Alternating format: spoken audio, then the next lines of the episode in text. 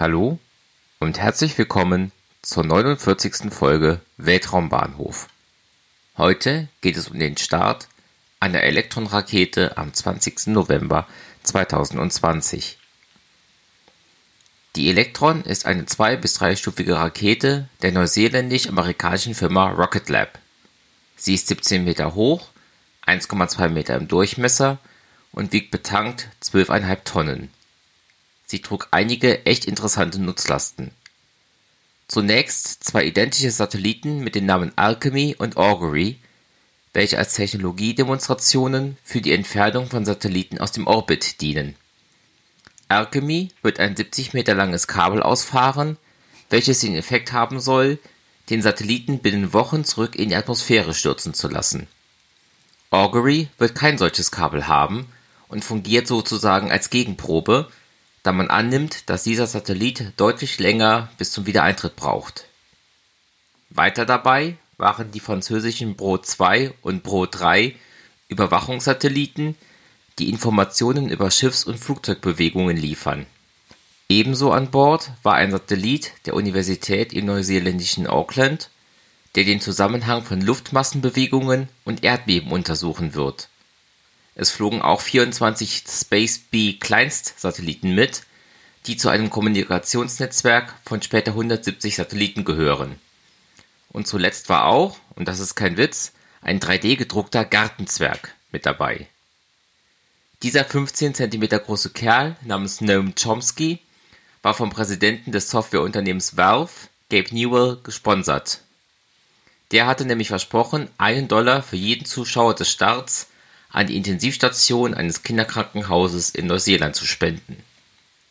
Der Start dieser Mission fand am 20. November 2020 um 1:44 Uhr Weltzeit bzw. um 13:44 Uhr Ortszeit vom Rocket Lab Launch Complex 1 auf der Mahia-Halbinsel an der Westküste der Nordinsel Neuseelands statt.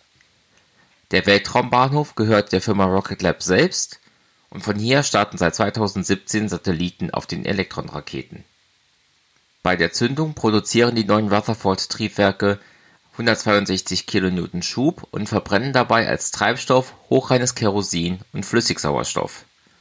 Die Rutherford-Triebwerke sind übrigens die ersten, deren Turbopumpen mit einem von Batterien versorgten Elektromotor angetrieben werden.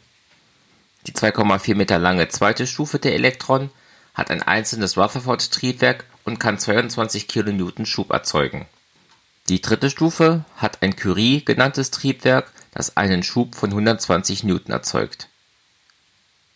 Die Mission trug den Namen Return to Sender. Rocket Lab arbeitet nämlich daran, die Electron zu einer teilweise wiederverwendbaren Rakete zu machen.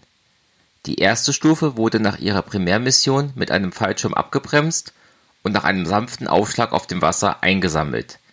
Sie wird jetzt genau untersucht um herauszufinden, welche Auswirkungen der Wiedereintritt auf das Material hatte.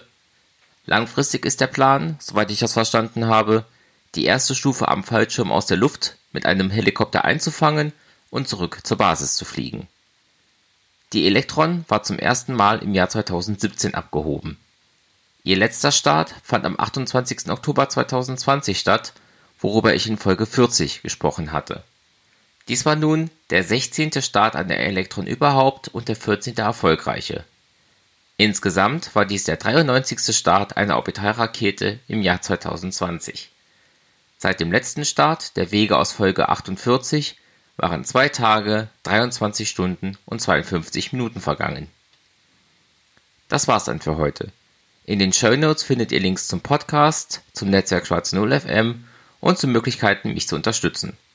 Danke fürs Zuhören und bis zum nächsten Mal bei Weltraumbahnhof.